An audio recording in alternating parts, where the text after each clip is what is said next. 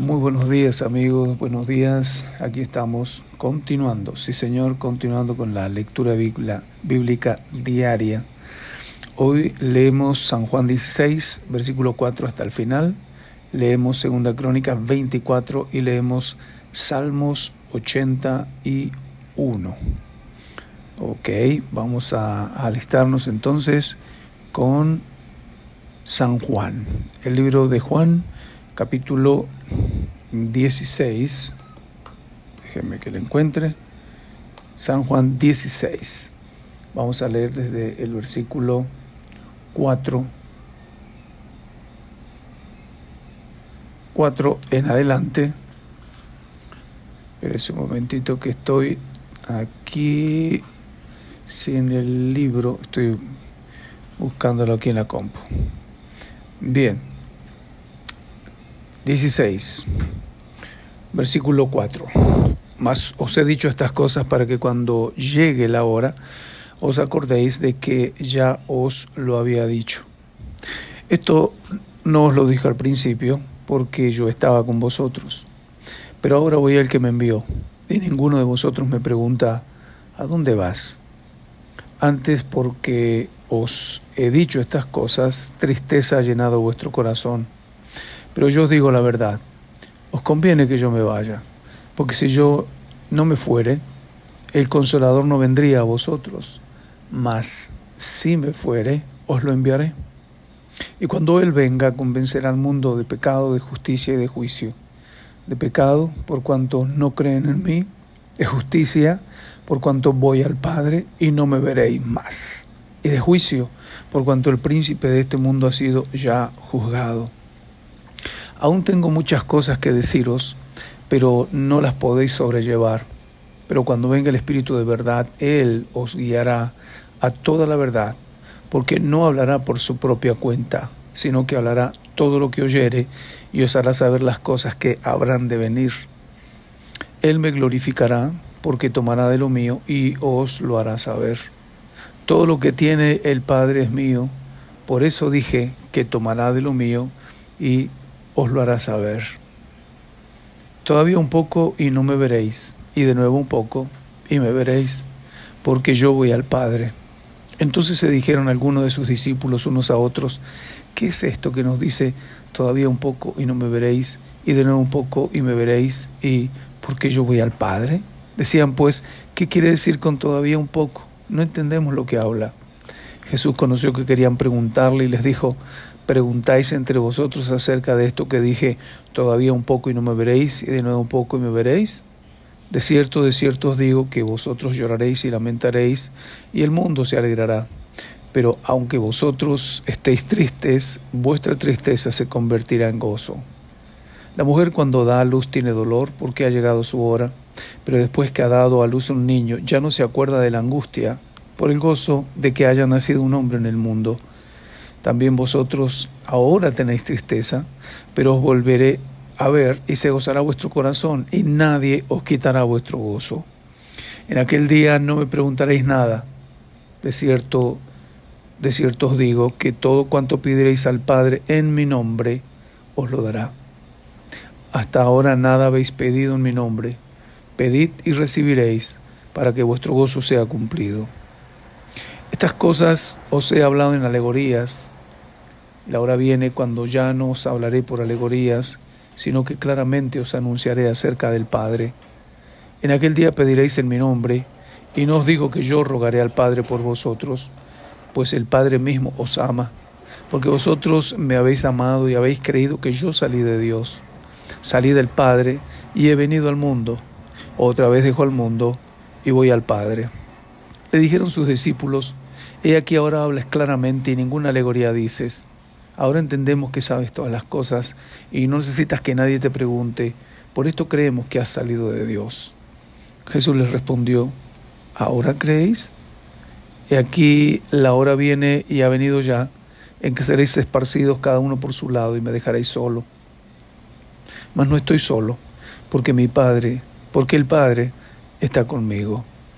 Estas cosas os he hablado para que en mí tengáis paz. En el mundo tendréis aflicción, pero confiad, yo he vencido al mundo.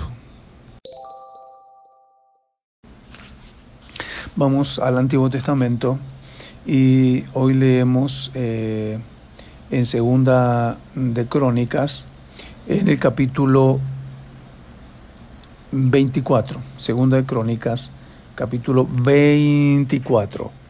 De siete años era Joás cuando comenzó a reinar y cuarenta años reinó en Jerusalén y el nombre de su madre fue Sidia de Beerseba e hizo Joás lo recto ante los ojos de Jehová todos los días de Joyada el sacerdote. Y Joyada tomó para él dos mujeres y engendró hijos e hijas.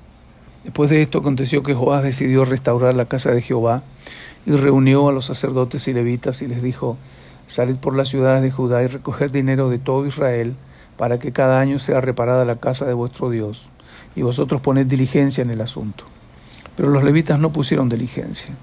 Por lo cual el rey llamó al sumo sacerdote Joyada y les dijo, ¿por qué no has procurado que los levitas traigan de Judá y de Jerusalén la ofrenda que Moisés, siervo de Jehová, impuso a la congregación de Israel para el tabernáculo del testimonio? Porque la impía Atalía y sus hijos habían destruido la casa de Dios y habían, además habían gastado en los ídolos todas las cosas consagradas a Jehová. Mandó pues el rey que hiciese un arca, la cual pusieron fuera a la puerta de la casa de Jehová Hicieron pregonar en Jerusalén, en Judá y Jerusalén, que trajesen a Jehová la ofrenda que Moisés, siervo de Dios, había impuesto a Israel en el desierto. Y todos los jefes y todo el pueblo se gozaron y trajeron ofrendas y las echaron en el arca hasta llenarla. Y cuando venía el tiempo para llevar el arca al secretario del rey por mano de los levitas, cuando veían que había mucho dinero, venía el escriba del rey y el que estaba puesto por el sumo sacerdote y llevaban el arca y la vaciaban y la volvían a su lugar. Y así lo hacían de día en día y recogían mucho dinero. Y el rey y Joyada le daban a los que hacían el trabajo del servicio de la casa de Jehová, y tomaban canteros y carpinteros que repasasen, reparasen la casa de Jehová, y artífices en hierro y bronce para componer la casa. Hacían pues los artesanos la obra, y por sus manos la obra fue restaurada y restituyeron la casa de Dios a su antigua condición y la consolidaron.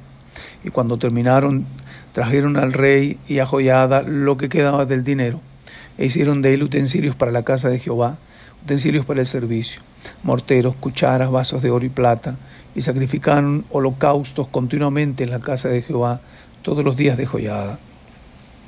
Mas Joyada envejeció y murió lleno de días. De 130 años era cuando murió.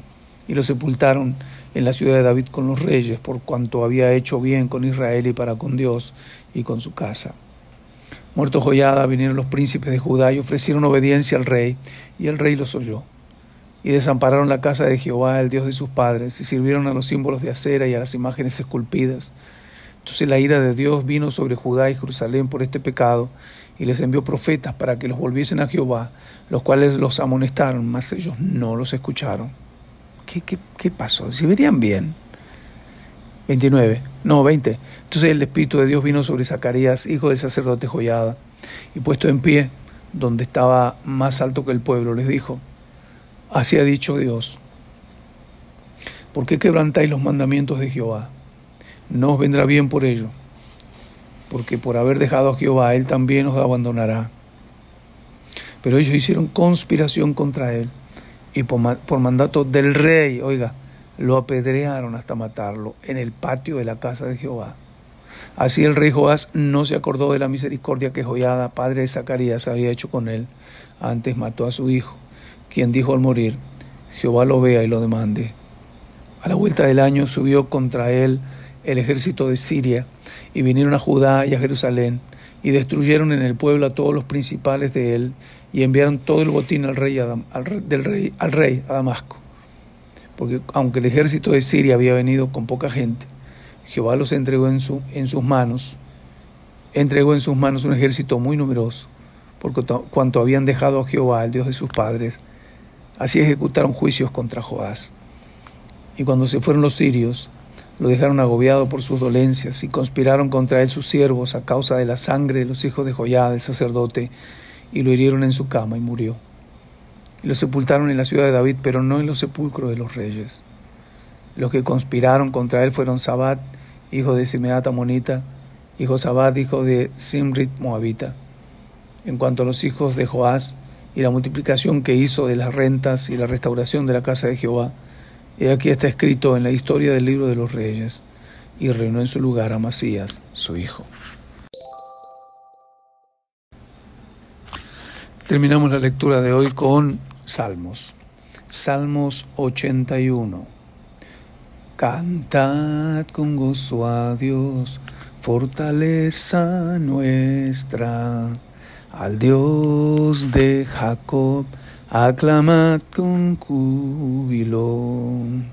La la la la la, entonad canción, la la la la la, del pandero, la la la la, el arpa deliciosa y el salterio.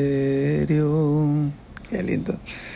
Tocad la trompeta en la luna nueva, en el día señalado, en el día de nuestra fiesta solemne, porque estatuto es de Israel, ordenanza del Dios de Jacob, lo constituyó como testimonio en José cuando salió por la tierra de Egipto Oí lenguaje que no entendía.